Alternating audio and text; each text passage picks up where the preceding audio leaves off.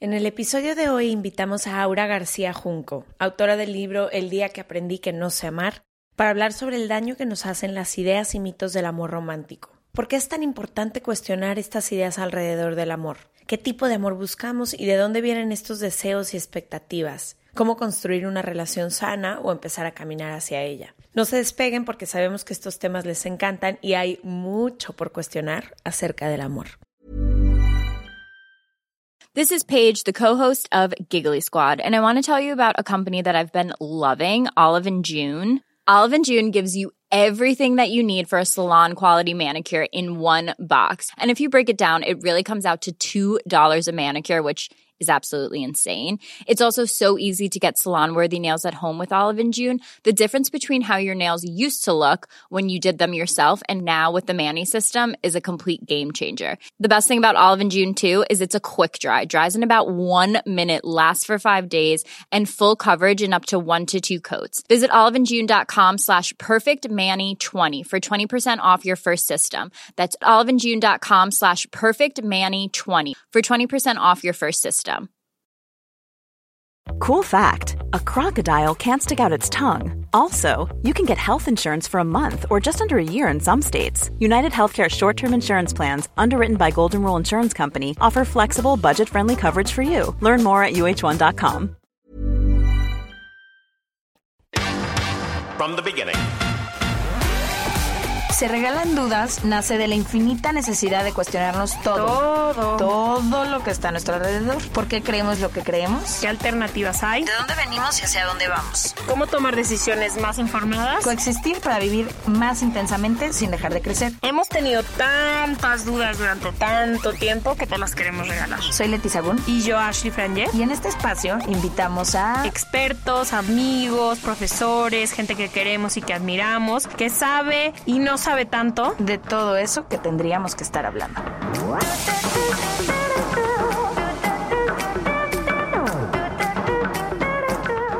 En colaboración con ACAST. Les damos la bienvenida a otro martes de Se Regalan Dudas. Bienvenida, Leticia. Bienvenida, Ashley, a tu propio podcast. Muchas gracias. Me da mucho gusto tenerte aquí. Gracias. Cuando Eh, quieras. en, en este proyecto que tú misma has creado. Gracias, Leti, por invitarme. Qué linda Oigan, eres. Quienes vinieron al Tour del Amor, este que acabamos de hacer este año en Estados Unidos y en México, sabrán que mm, Las ganas. las ganas que tenemos de hablar del amor, primero porque dijimos y lo creemos firmemente, es la palabra más malgastada de nuestra generación, pero también sabemos que es uno de sus temas favoritos, son de los episodios que más escuchan y comparten. Todos los seres humanos estamos biológicamente diseñados para amar y para sentirnos amadas o amados. Y mm, muchas veces ni siquiera sabemos qué estamos haciendo, de qué hablamos cuando hablamos del amor, qué es exactamente lo que estamos buscando. De alguna u otra manera estamos buscando más bien lo que nos dijeron que teníamos que buscar en el amor, que tiene mucho que ver con este mito del amor romántico, con todo lo que vimos en películas, en novelas, en series de televisión, en canciones. Y ahí estamos persiguiendo obsesionadamente una idea que ahora creemos poco tiene que ver con el amor. Entonces estamos emocionadas hoy de hablar de este tema. ¿Qué significa verdaderamente el amor romántico y qué estamos persiguiendo? ¿Sabes qué ha sido lo más, no sé si lo más chido lo más revelador de todo el tour fue que me di cuenta que es que el amor, por así decirlo, ocupa un, un gran pedazo de mi vida, obviamente de mi historia y todo, pero que a comparación con otros temas lo he estudiado muy poco.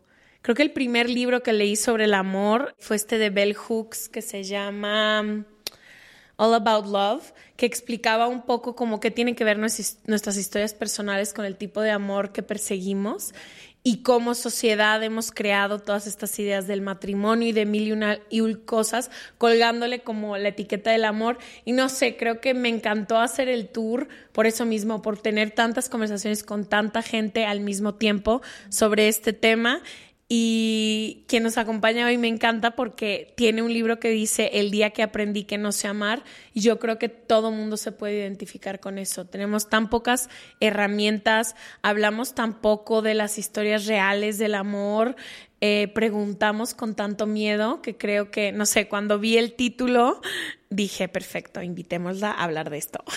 No, y también como no sé, por lo menos mi proceso los últimos cuatro años, desde que existe Se Regalan Dudas, ha sido cuestionar Total. todo lo que yo creía acerca del amor. ¿Por qué he tenido el tipo de relaciones que he tenido? ¿Qué estoy buscando cuando digo que estoy buscando al amor o a la pareja? ¿Qué áreas de mi vida me detona una y otra vez? ¿Tú has cuestionado mucho el matrimonio? Me he cuestionado muchísimo la idea del matrimonio. me he cuestionado muchísimo la idea de la monogamia de la exclusividad sexual. O sea, como que empecé a observar como, ok, esta es la forma en que las personas alrededor de mí se han relacionado mientras crecía y a lo largo de mi vida, pero qué otras alternativas existen, qué hace sentido para mí y qué no hace ningún sentido, cómo se relaciona la gente ahora, cómo ha... Porque creo que esta es una de las cosas que, que decíamos tú y yo en el tour pasado, ¿no? Como que el ser humano se ha atrevido a empujarse Asimismo, en todos los aspectos de la vida. En la tecnología avanzamos, la ciencia avanza, sin miedo, ahí vamos, como qué es lo nuevo y qué es lo nuevo. Pero en temas del amor y de relaciones y de relaciones de pareja, nadie se atreve a cuestionarlas. Es como intocable.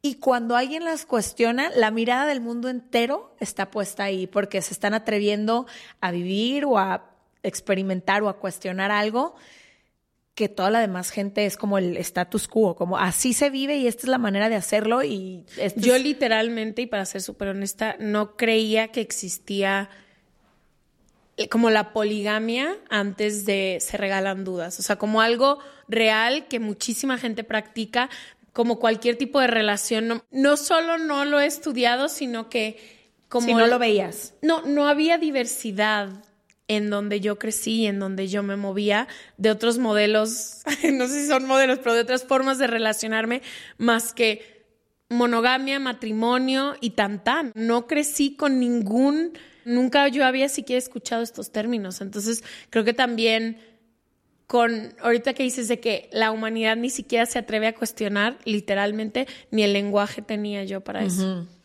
Le damos la bienvenida a nuestra invitada, la escritora Aura García Junco, que justamente escribió el libro que se llama El día que aprendí que no sé amar. Bienvenida, Aura, a Se Regalan Dudas. Bienvenida. tenerte aquí. Muchas gracias. Mucho, mucho gusto de estar aquí para platicar de estos temas que nos competen a todos. Lo primero que quiero saber Aura, un poquito para conocerte mejor, es si nos puedes ayudar a caminar por tu tren de pensamiento para saber de dónde vinieron todas estas dudas que te acompañaron para empezar a escribir este libro, hacer esta investigación acerca del amor, o sea, un poco como qué, nació en ti, porque dijiste, ay, mira, esto es lo, que todas las personas hacen, pero pues yo voy a investigarle y voy a ver qué más existe ahí afuera. Pues creo que tiene que ver con lo que ya decían ustedes dos. En algún momento tuve un eh, sacudidón fuerte en mi vida. Terminé una relación de siete años y hay gente que se corta el pelo para cerrar ciclos y yo decidí escribir un libro porque eso es lo que hago, como que hago investigación de los temas que me interesan, ya sea desde la ficción o desde el ensayo y en ese momento obviamente lo que más me estaba moviendo era que sentía que mi vida se había, no sé si acabado, pero sí había tenido una sacudida muy fuerte. Y entonces lo primero que hice fue ponerme a hablar con un montón de gente acerca de amor, lo que hicieron ustedes en su tour. Y yo de manera más informal, con la gente que tenía alrededor. Y ¿Qué preguntabas? Pues les preguntaba una cosa que es muy central en el libro y en mi propia experiencia son las relaciones abiertas. De hecho, este libro inicia con una anécdota en la que yo fui a un bar con una chica y le dije que tenía una relación abierta y la chica me dijo que nunca me había enamorado. Y yo le dije, no, pues sí, es que sí amo a mi pareja. Y me dijo, no, es que nunca te has enamorado, porque eso no es amor, ¿no? Y entonces como que esa anécdota se me quedó clavada y cuando terminé mi relación dije, a lo mejor pues tenía razón esta persona y a lo mejor fracasé en el amor por eso, ¿no?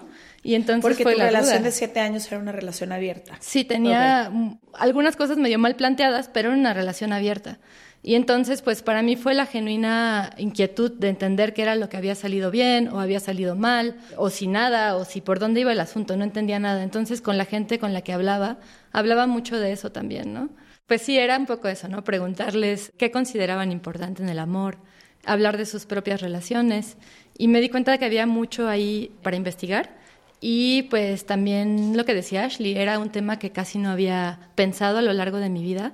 Me había metido como cabra enloquecida a, a las relaciones abiertas sin entender muy bien qué estaba haciendo y aunque tenía una convicción de que quería estar ahí, no entendía muy bien si estaba bien, si estaba mal, porque la gente me cuestionaba tanto, porque la gente se enojaba incluso cuando yo le decía que tenía una relación abierta. Y entonces dije, bueno, este es un temazo y empecé a escribir. Esto mueve, esto mueve a la gente. Sí, y esto me mueve a mí también, ¿no? Y de tanto que preguntaste, o sea, siento que es increíble esa posibilidad como de... Nosotros escribimos un libro, hicimos un libro donde preguntábamos la misma pregunta y la contestaron, quiero, miles de personas.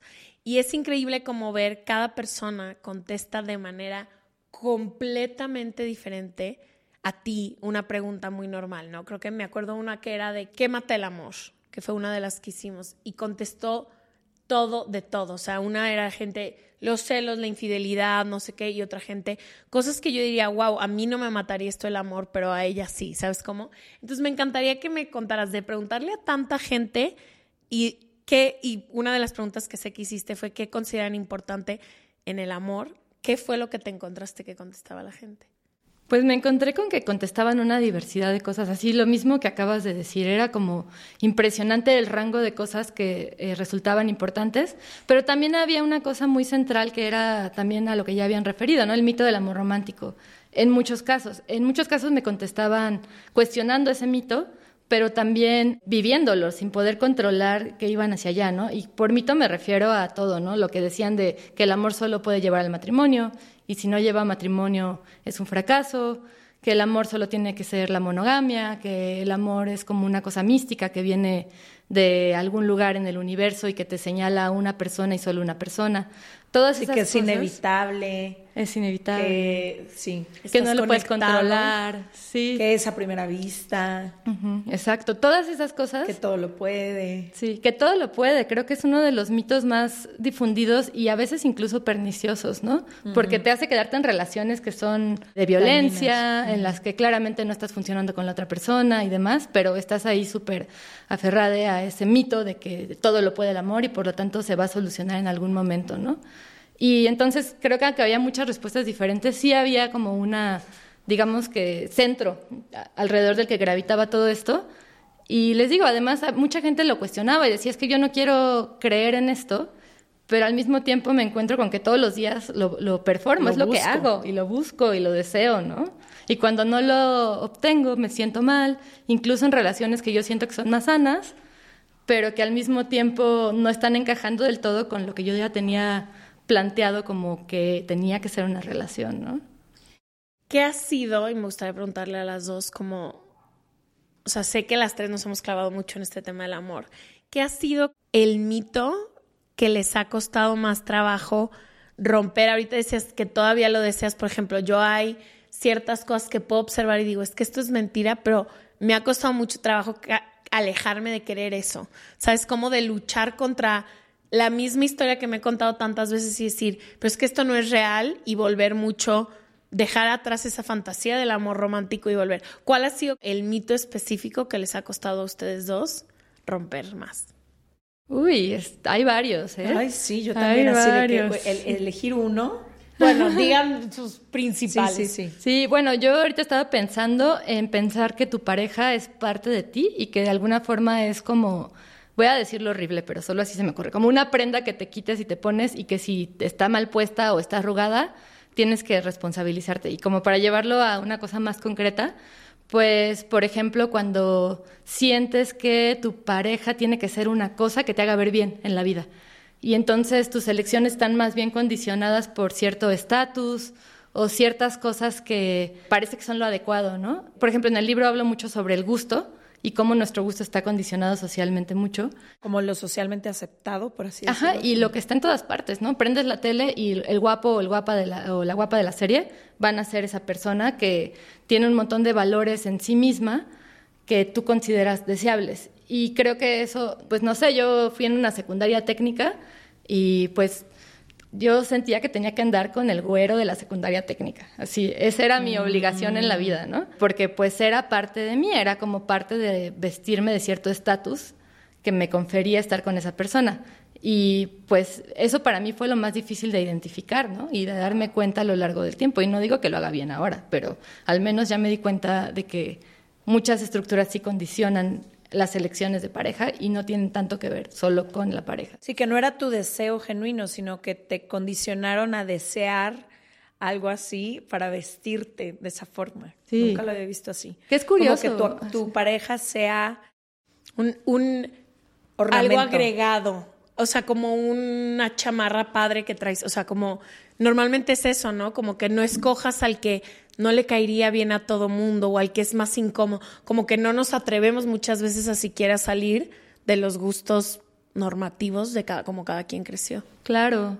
Y lo que es curioso es que el deseo genuino muchas veces es difícil de identificar porque si está disuelto con esos otros deseos. O sea, esos otros deseos acaban configurando también el deseo genuino. Pero la cosa es que nos dejan desear muy pocas opciones. Es una limitante, digamos, que más que que no lo creas en serio, porque sí lo acabas creyendo y lo acabas sintiendo y deseando. El problema es que solo puedes desear muy pocas cosas, ¿no? Sí, porque sí lo acabas deseando. O sea, eso que te dijeron, por ejemplo, cuando llega, seguramente yo fui condicionada de varias maneras hasta llegar a lo que yo creo que me gusta, ¿no? A mi tipo de hombre. Pero cuando veo ese tipo de hombre que yo fui condicionada a desear, me prende demasiado. Entonces, a lo mejor regresarte y cuestionar por qué no me prenderían otras opciones, ¿no? Pero bueno, a mí los se me ocurrieron ahorita dos cosas, ahorita que hiciste esa pregunta. La primera, y hablé mucho de, esto en el Love Tour, ha sido quitarle la idea a la idea que yo tenía de esta media naranja la pareja, como de creer que en la otra persona estaba la posibilidad de salvarme, completarme, acompañarme, y sobre todo yo le depositaba a esa persona la responsabilidad completa de mi felicidad tú me vas a hacer feliz y yo soy feliz o soy infeliz por lo que tú haces o por lo que tú dejas de hacer. Entonces, hacerme 100% responsable de mi felicidad y entender que la otra persona viene a acompañarme en esta vida y no a salvarme, completarme, ayudarme, limpiarme, subirme, bajarme, que esa es mi propia responsabilidad, me ha costado y no es lo más cómodo, porque hacerte cargo de ti en lugar de echarle la bolita a la persona enfrente es un trabajo. Y la otra cosa que me ha costado mucho es atreverme a escribir mi propio camino que no se tenga que ver como el de nadie más. Crecí siempre comparándome y buscando referentes para yo sentirme tranquila, como déjame encuentro algo y voy a perseguir yo ese algo y así sé que ya va a funcionar. Pero atreverme a romper mis propias estructuras y empezar desde cuestionarme, yo empecé hace como dos, tres años, desde ¿por qué creía que solamente me gustaban los hombres, por ejemplo? ¿Es algo realmente genuino para mí o eso crecí creyendo? Entonces empecé desde esta idea de me pudieran o no gustar las mujeres, por ejemplo. Desde cosas tan simples y luego ya me pasé a todo lo que yo creo que implica una pareja. ¿Por qué creí que tenía que casarme? Porque creí en la monogamia, porque irme concepto por concepto, qué funciona para mí, qué me hace sentido a mí y qué fui condicionada a creer que tenía que ser para mí. Y ese ha sido un proceso bien interesante que empezó porque una persona con la que yo me quería relacionar emocionalmente quería vivir una relación abierta. Y la primera vez que me lo dijo, para mí fue un shock total porque yo nunca lo había escuchado y lo sentí hasta como una ofensa. O sea, yo sentí como, ah, entonces lo que yo soy no es suficiente y tú no nada más me necesitas a mí, sino que necesitas otras opciones. Y ya, ahí empezó como todo un camino de recorrer, de empezar a cuestionar. Y pues siento que no es que ya llegué a mi destino, pero por lo menos ya estoy buscando cosas que hagan más sentido para lo que yo quiero construir y no para lo que me dijeron que tenía que ser. ¿Tú? Yo, y el que me he cuestionado mucho últimamente ha sido como, ¿cuál es el rol de una pareja en mi vida. Yo crecí con el con varias mujeres a mi alrededor que son económicamente dependientes de un hombre siempre y como han dedicado su vida a estas relaciones, o sea, como que es el primer motor de su vida, no sé cómo, no sé si me estoy, el núcleo de su vida, como sus sí, relaciones. Sí, sí, que su, sí, que a lo que se han dedicado en la vida es estar en pareja y hacer una familia con esa Ajá, persona. y como que el rol de su pareja abarca Todo. Toda su vida entera. Entonces, para mí ha sido cuál es el rol de la pareja. Un poco como tú, como no solo en el me va a venir a salvar ni nada, sino también qué lugar ocupa en mi vida y cómo se ve una pareja que no sea a lo mejor protagonista de mi destino. Crecí rodeada de mujeres que el destino, sin juzgarlas en lo absoluto, pero que su destino ha sido esto. Y para mí ha sido poder tener 33 años y ser como la primera mujer económicamente independiente de mi familia y de poder decir qué rol escogería de pareja si este no va a venir a ser el proveedor de mi vida. Sí, sí, no es una necesidad. ¿Qué- Ajá, qué- qué total. Como que no. Es más, nunca creí estar en este momento de mi vida, que siempre creí de que, ay, vendrá una pareja y ya yo me dedicaré a otras cosas y es, no, no quiero eso y como cuestionarme y me ha puesto en lugares muy incómodos. Y dos, creo, pues la línea del tiempo en general de la vida. ¿Qué significa tener 33 años y poder escoger con otros ojos con quien me relaciono completamente? ¿Qué hacer con tanta libertad? También ha sido un mito, una algo que he tenido que observar y conscientemente decir, puedo, o sea, tengo libertad completa de acomodarme en pareja como yo quiero, como tú dijiste, ok, ser una mujer heterosexual, ¿qué significa para mí? También ver, no sé, no conocía yo a nadie que tuviera 33 años y estuviera soltera hasta hace poco. Entonces ha sido mucho como, wow, puedo imaginar mi destino a como yo lo quiera. Esas han sido las mías. Y sí, también tiene mucho que ver con lo que decías, ¿no, Leti? De que a veces es más fácil depositar tus necesidades, incluso un poco de tu destino en otra persona, y a la hora en que tienes más bien que decidir por tus propios medios y ante todas las millones de alternativas que presenta el mundo, de repente se siente súper abrumador, ¿no? Y también ahí es donde entra mucho el mito de la pareja salvadora, porque pues también es un mundo súper volátil y violento, y a veces, pues sí, ese lugar seguro que te puede brindar una pareja parece el único salvavidas, ¿no? Pero una cosa que también a mí me parece interesante es como la idea de la pareja como una isla, que es todo lo que necesitas, lo que ya decías tú, ¿no? Todo lo que necesitas, lo único que necesitas, la pareja que cubre todas tus necesidades y que incluso te acaba aislando tal cual del resto de tu contexto, porque empiezas a dejar a un lado a tus amistades, empiezas a dejar a un lado incluso, no sé, a tu familia, tus hobbies, tus las cosas que te satisfacían en el momento en que tenías tu propia soledad empiezan a ser absolutamente secundarias, ¿no? Y a mí eso me parece comprensible porque pues sí, el mundo es violento y es rudo y la pareja parece un refugio, pero me parece súper dañino también, ¿no? Es ponerle a la pareja todo el peso. Y hay una eh, psicoanalista que a mí me gusta mucho que se llama Esther Perel, que La amamos. todo es así lo máximo.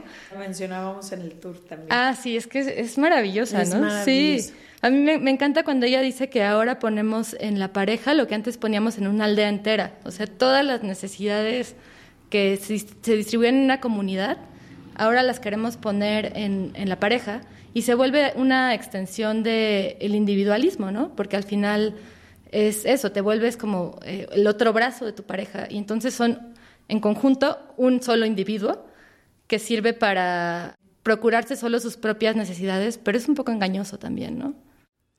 ¿Y por qué dices que aprendiste que no sabías amar? Porque cuando entendiste, no sé si es tu proceso, pero este fue el mío, según yo, todo lo que para mí era amor a mis 20 años o en las relaciones que tuve en el pasado, ahora que tengo este nuevo concepto de amor en libertad, me doy cuenta que no era amor, ¿no? O sea, todo esto que yo pensaba de que Sí, o sea, es que es mío y es que yo le voy a hacer. Y ahorita que entiendo como el amor en libertad, es como, ¿qué le estaba haciendo? ¿No? Lo que yo estaba nombrando como amor era todo menos amor. No sé si por eso le pusiste así a tu libro o de dónde vino el. Me di cuenta que no sé amar. Pues es un poco irónico el título porque para mí la conclusión es que no es que se pueda saber amar, ¿no? O sea, es que hay cosas que hay que cuestionar y es un camino, ya lo decía, ¿no? Un camino para explorar éticamente algunas soluciones y para cuestionarnos. Eh, siempre éticamente creo que esa es la palabra clave. Y también tiene que ver con la anécdota que les contaba, ¿no? De esta chava que me empezó a decir que yo no me había enamorado nunca. Y dije, ah, o sea, sí, sí me movió, no fue nada más así de, ay, pues esta mensa me conoce desde una hora, ¿qué me va a importar lo que me está diciendo? No, sí me movió, sí me hizo ver cosas que no había visto. Y ese día pues sí fue muy importante para mí por eso, porque eh, me obligó a sentarme y decir, a ver, vamos a ver, aquí hay cosas que no están funcionando bien. ¿Por qué no están funcionando bien? Vamos a pensar. Pero pues yo no pienso que se pueda saber amar, ¿no? Creo que sí hay cosas que nos haría muy bien descartar, la idea de posesión, entre otras cosas. ¿Qué cosas descartarías? Me interesa mucho. pues primero descartaría, y yo sé que es muy general, pero los prejuicios que hay, y es así súper general, pero lo pienso también desde mi propia experiencia, ¿no? O sea, yo creía que el matrimonio era una porquería, o sea, lo contrario a lo que se cree, ¿no? Que ningún matrimonio puede ser bueno, que el matrimonio es así casi que la muerte de, del amor. Del amor ajá. y luego dije, no, a ver, vamos a dar tres pasos para atrás. El matrimonio ha sido un montón de cosas a lo largo de la historia. Me puse a leer la historia del matrimonio, o sea, la gente se ha casado hasta con fantasmas. Entonces, ¿qué va a ser el matrimonio? Un montón de cosas. Y entonces mi prejuicio se demostró como una tontería, porque si ha sido tantas cosas, ¿por qué no puede ser algo distinto?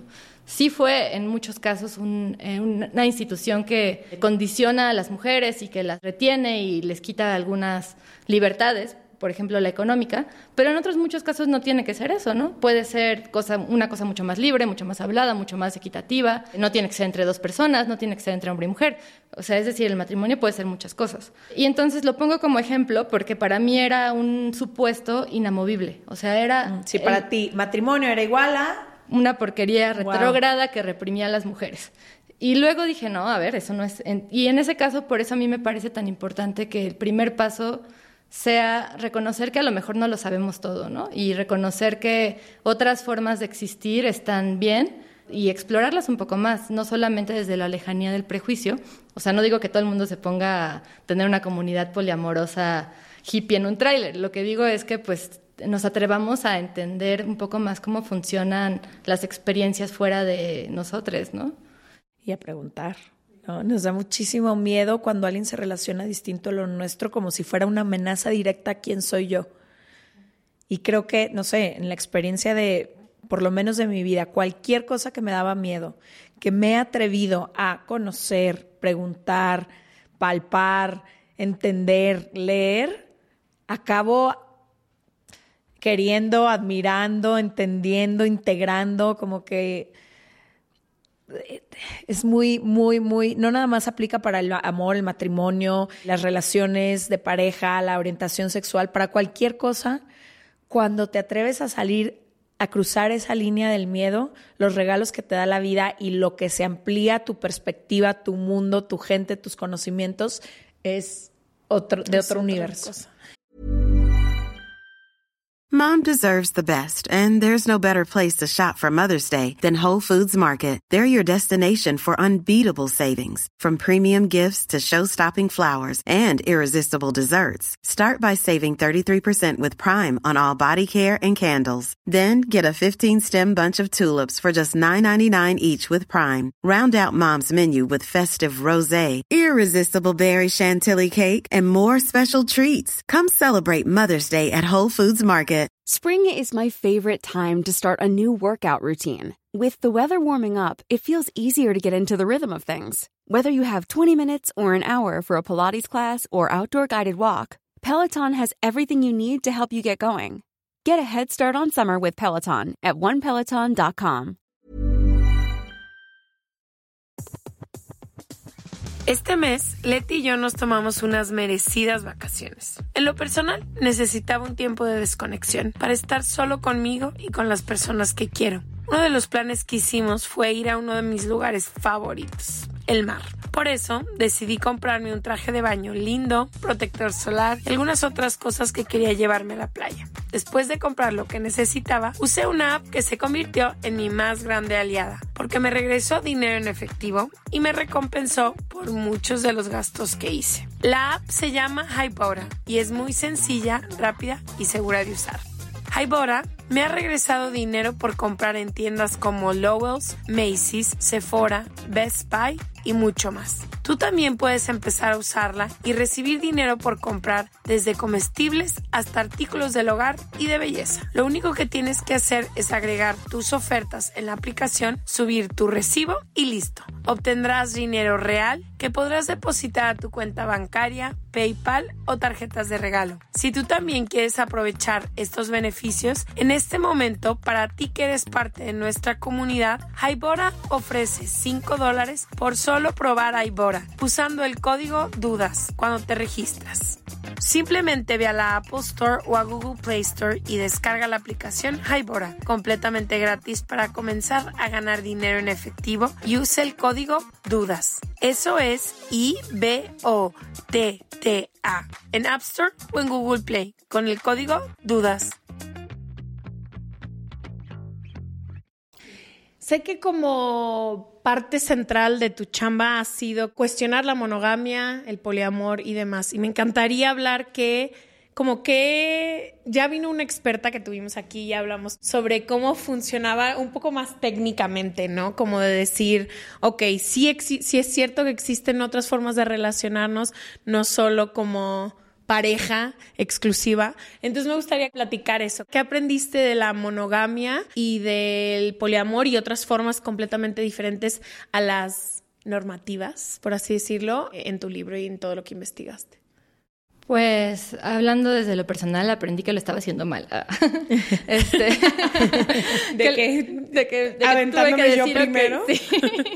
Sí, o sea, em, de que en estas relaciones, como también en la monogamia, lo primero tiene que ser para mí la ética y conseguir una ética conjunta, eh, aunque sea difícil y sea y de miedo, porque ¿A qué te refieres con ética conjunta? Hablar las cosas. Creo que muchas veces es mm. más fácil simplemente dejar que los silencios hagan la chamba.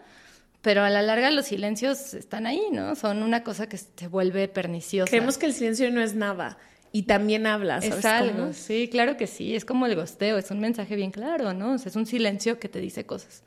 Igual en las relaciones eh, de cualquier tipo, pero particularmente en las no monógamas, muchas veces creo que se puede dejar de decir las cosas por muchos miedos involucrados. Por ejemplo, los celos a veces se ocultan y no se dice que hay celos porque se supone que no debe haber celos en este tipo de relaciones, lo cual es un gran mito. Los celos están ahí, ¿no? Es decir, hay muchas cosas que luego no se hablan y que se vuelven un problema a largo plazo, ¿no? Eso, en primer lugar, me pareció que lo que yo más tenía que buscar era una ética del amor. Luego, ya hablándolo como más general, estructuralmente, pues también que la no monogamia ha existido en muchas formas y en muchos lugares. Es decir, no solamente en Occidente, en en la India, por ejemplo, entre las castas más bajas era mucho más permisible y sigue siendo más permisible que una mujer se vaya con otro hombre siempre y cuando regrese a casa, porque muchas veces la clase alta es la que necesita esa clase de control que implica la monogamia. Aunque sea solo un mito, porque también otra cosa que me parece súper interesante y destacable es que los hombres en general a lo largo de la historia han tenido mucho más chance de no ser monógamos y que sin embargo sus actuares con otras personas sigan entrando dentro de la monogamia. Es decir, si un hombre tiene una mujer fuera de su relación, sigue siendo monogamia. Y eso es algo eh, de lo que habla un montón Brigitte Basayo, ¿no? De que la infidelidad está contemplada dentro de la monogamia. Si no hay monogamia, no hay infidelidad. Y pues eso se me hace como algo muy interesante, ¿no? Ver que la no monogamia existe en muchos lados, nos guste o no desde Occidente. Entonces, pues también eso para mí fue muy interesante de leer, investigar más históricamente y a lo largo del globo cómo funcionan otros tipos de modelos de relación. Yo salía hace muchos años con un, con un musulmán y un día me presentó a su papá y a sus esposas. Fue la primera vez que yo observé ese tipo de, de dinámicas de cuatro esposas y un esposo. Obviamente no fue algo que a mí me gustaría, por ejemplo, practicar, o sea, no, no por la religión ni nada, pero fue la primera vez que dije como, no, no son víctimas tanto como creemos en Occidente, ¿no? De decir, ¡Ah! el Señor, o sea, como que ellas han hecho su comunidad, ellas son una familia, o sea, también funcionan como funcionan nuestras familias, ¿sabes? Como, como tú dices, creo que también la idea de mi, o sea, cuántos hombres monógamos en México, en todos lados, tienen esa dinámica familiar, pero no la presentan, ¿sabes cómo? De más esposas, de más mujeres. Y para mí fue, no sé, fue la primera vez que lo vi visualmente, nunca lo había observado antes. Sí, no, y nada más por poner un ejemplo cercano, ¿no? El Chapo, o sea, este libro que sacó Anabel Hernández de Emma, o sea, Emma era una de las esposas del Chapo, no es la única, hay un par más, ¿no? Y pues sí, o sea, realmente en muchos casos el poder está ligado con el poder de muchos hombres está ligado con poder tener varias parejas a la vez. Y sigue siendo, en muchos casos, considerado monogamia. Y es curioso, ¿no? Cómo eso sí es monogamia, pero en el momento en que una mujer se sale un poco de esas dinámicas, hay un juicio moral mucho más fuerte.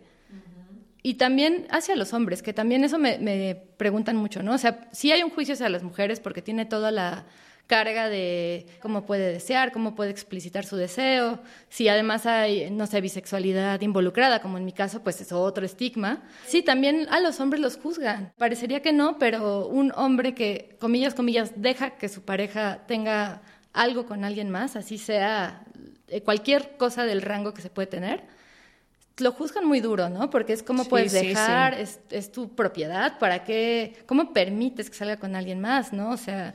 O porque no él es suficiente pareja para tener... No, no, y el juicio es... Horrible. Es horrible. Es durísimo. Ambos, ambos, ambos. Es...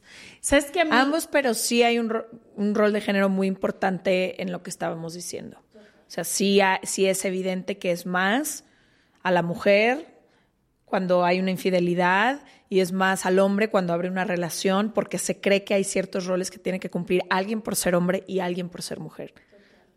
¿Sabes a mí que me ha, no sé, en estos últimos años como realmente transformado, no transformado, como que me ha horrorizado, voy a decir porque es la verdad, todas las cosas, todos los sacrificios, el sufrimiento, todo el dolor que causa estos juicios que hacemos sobre las relaciones de las demás personas por no ser lo que históricamente había sido. O sea, para mí, observar cómo hablan de otras personas o la bisexualidad o esto es como, ¿cómo nos hemos hecho daño con estas etiquetas tan fuertes que viene con relacionarnos con otras personas.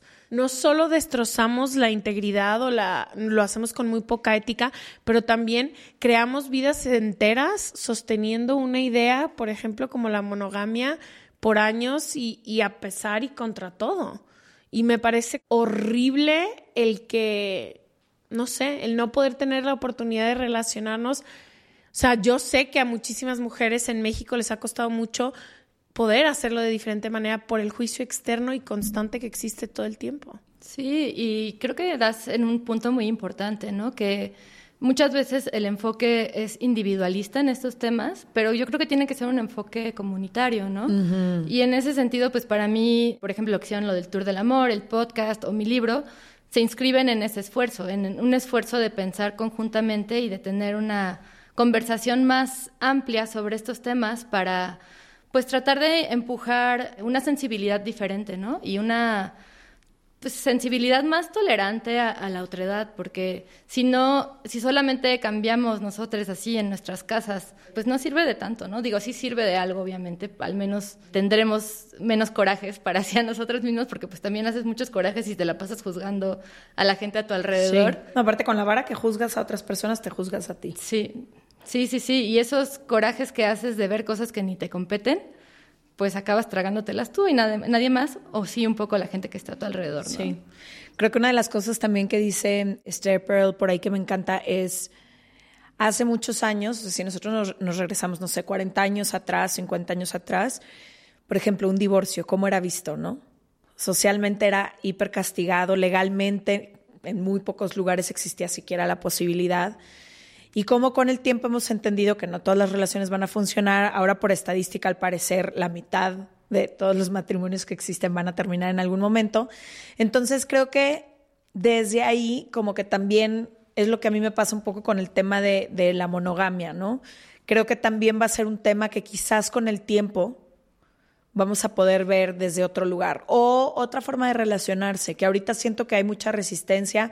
No sé si porque la gente se siente personalmente agredida, como si yo elegí la monogamia o si yo elegí el matrimonio y existen otras formas de relacionarme, a lo mejor siento que hay como un ataque inconsciente. O que lo tuyo es menos Hacia mí, o que lo mío es menos valioso, o que a lo mejor me equivoqué, o que existe otra posibilidad que yo no puedo experimentar, no sé.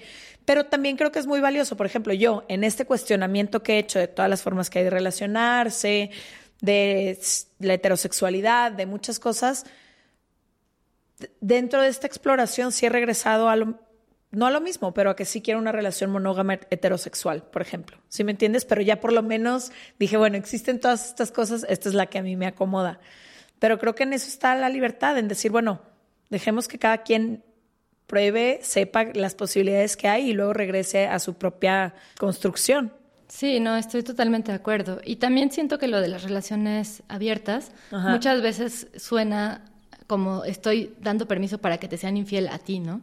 Yo lo he notado cuando digo tengo una relación abierta y la otra persona lo traduce en su cerebro como, ah, entonces Deja me que su ser novio le pone el cuerno. Sí, este, o, o no, más bien yo como la persona que no soy monógama, perdón, que soy monógama, estoy dejando, eh, esta persona está abriendo la puerta para que me sean infiel o para que me pidan algo que no quiero y para que mi relación sea agredida indirectamente, ¿no? Mm. Ah, entonces, como vete con tus ideas a otro lado para que nadie... Sí, no me vengas a contaminar Ya. aquí este espacio, ¿no? O sea, De monogamia. de monogamia, libre, libre de poliamor.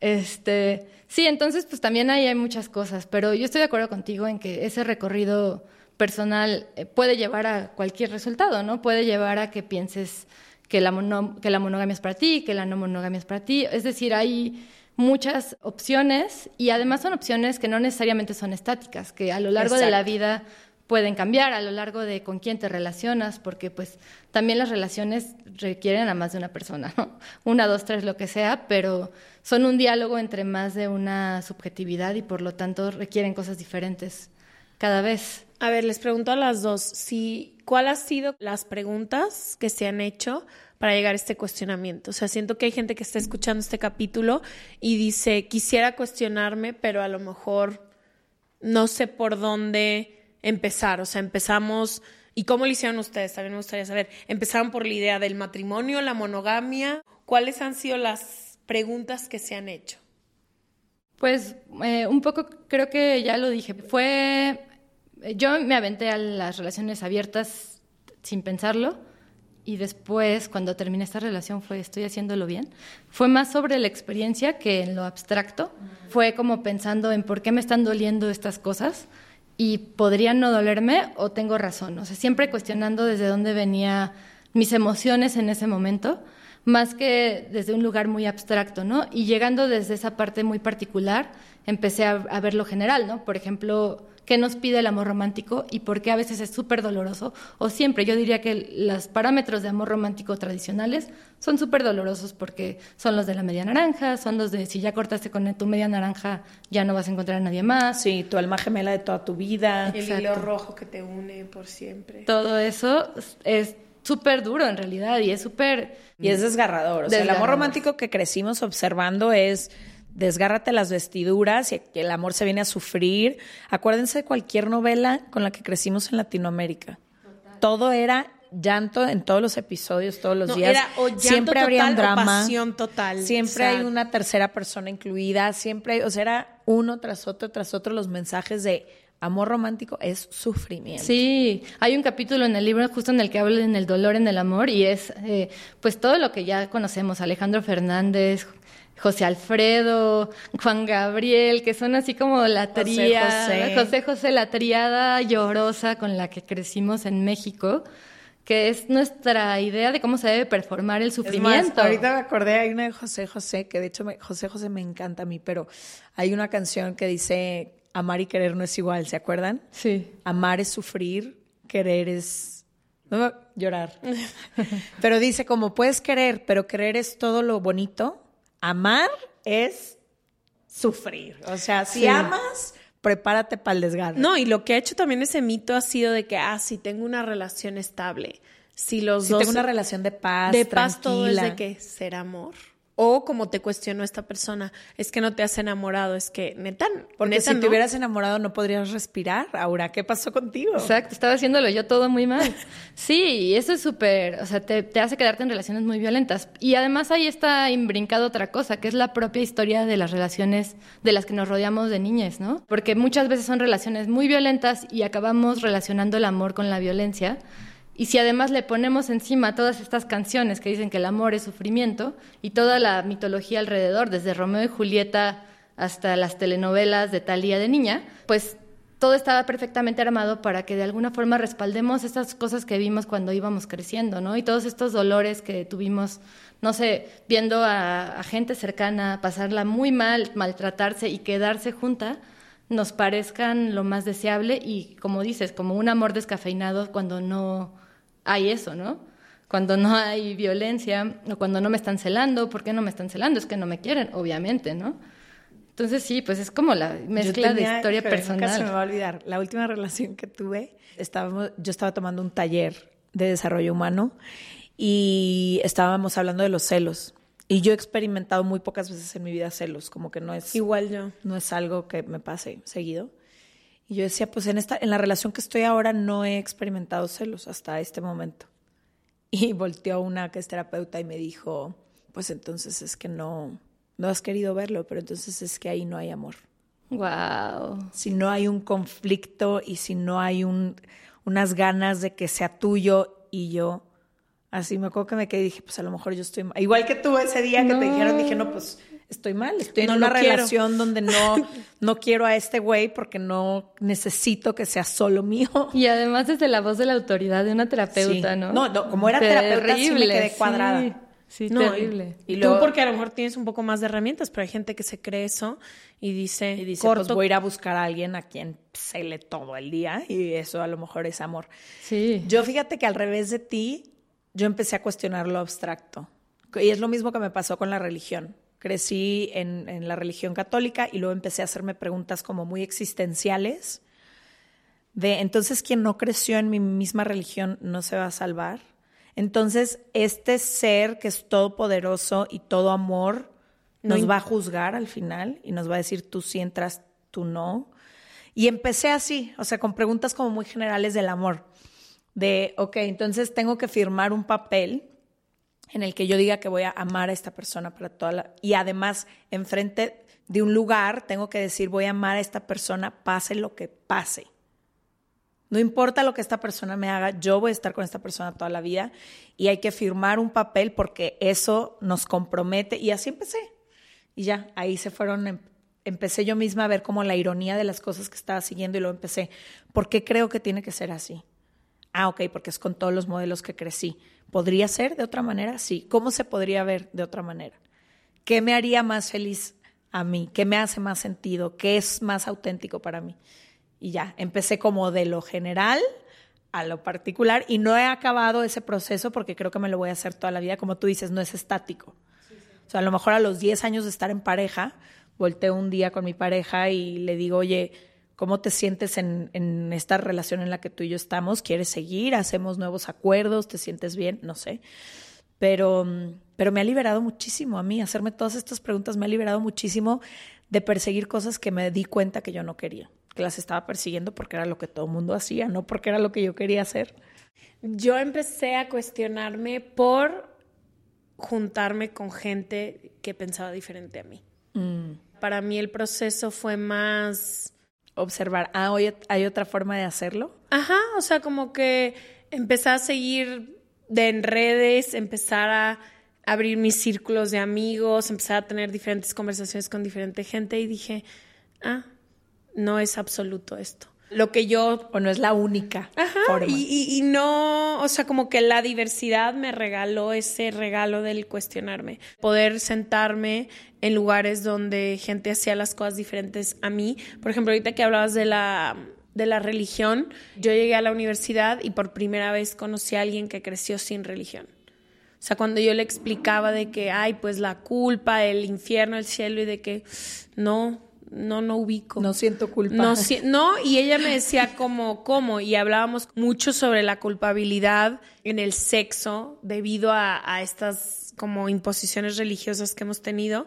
Y ella me decía, no, ni idea, o sea, No nunca. sé de qué me hablas. No sé de qué me hablas. Y yo dije que, wow, hay gente que ha crecido diferente. Entonces, para mí, el cuestionarme ha venido de del método de la observación y de ahí decir, ah, ok, esto me, esto ni siquiera lo conocía y me gustaría integrarlo en mi vida. Muy empírico, muy científico tu método. Exacto. Oye, ahora, ¿a qué conclusión llegaste con tu libro? ¿Con qué mensaje te quedaste que nos puedas compartir hoy? Pues creo que me quedé con dos. Uno que es un poco más estructural, que es cómo las estructuras económicas condicionan nuestras relaciones, que es plática para otro día, pero cómo el capitalismo ha moldeado muchas de nuestras decisiones en la vida contemporánea, que te digo que es súper general. Y otro que es más sensible, ¿no? Que es el auto darnos chance de errar, la auto empatía, que es una tontería, o sea, parecería que es algo dado, pero no, creo que muchas veces nos juzgamos durísimo, no nos abrazamos desde nuestras propias heridas de abandono, desde nuestras propias inconsistencias, quizás porque pues en el contexto en el que vivo de redes sociales, en el que todo parece es esto o, no, o no es nada, o es esto o está mal, o siempre hay como una propensión a lanzar máximas categóricas y a decir esto es y si no estás en esto estás mal. Y para mí esta investigación lo que hizo fue hacerme más flexible a cosas a las que no era nada flexible y tratar de entender a las personas como personas y no como discursos. Y también en ese sentido tratar de entenderme a mí misma dentro de esa misma contradicción, ¿no? Porque mucho discurso hay, pero en las acciones pues muchas veces no controlamos lo que hacemos. O sea, no se trata de no hacerse responsable, se trata de hacerse dame un responsable. ejemplo. He conocido a gente que quiere abrir sus relaciones, pero carga con heridas de abandono tan fuertes que no puede. Simplemente se vuelve loca. Un infierno. Un infierno, empiezan a dolerle cosas que no saben ni dónde vienen, se desatan miedos que casi casi tienen 30 años de estar instaurados en su psique y tal vez en algún momento lo logre, pero en este momento no, ¿no? Y entonces tiene un discurso que le dice que eso es lo que quiere hacer, pero la práctica le está diciendo que no, que eso es lo que le duele.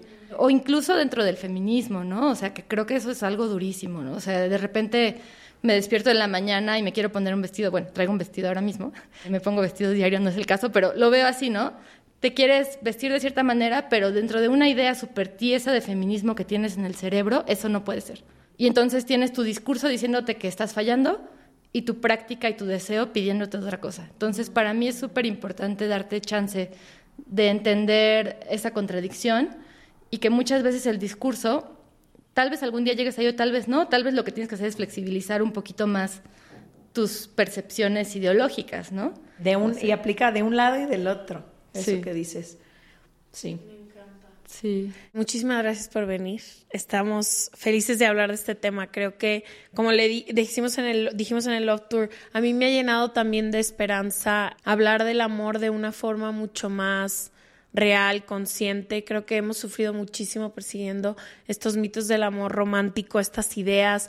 También lo que dices ahorita, como estos discursos que muchas veces pues quisiéramos que existieran, pero nuestros deseos son diferentes o lo que queremos hacer es diferente. Entonces, no sé, me ha llenado de esperanza de que cada vez hay más apertura de poder hablarlo, discutirlo, practicarlo de una manera diferente con más gente. Entonces, te agradezco mucho que hayas venido a Se Regalan Dudas y les dejamos toda la info de Aura en serregalandudas.com, diagonal, suscríbete.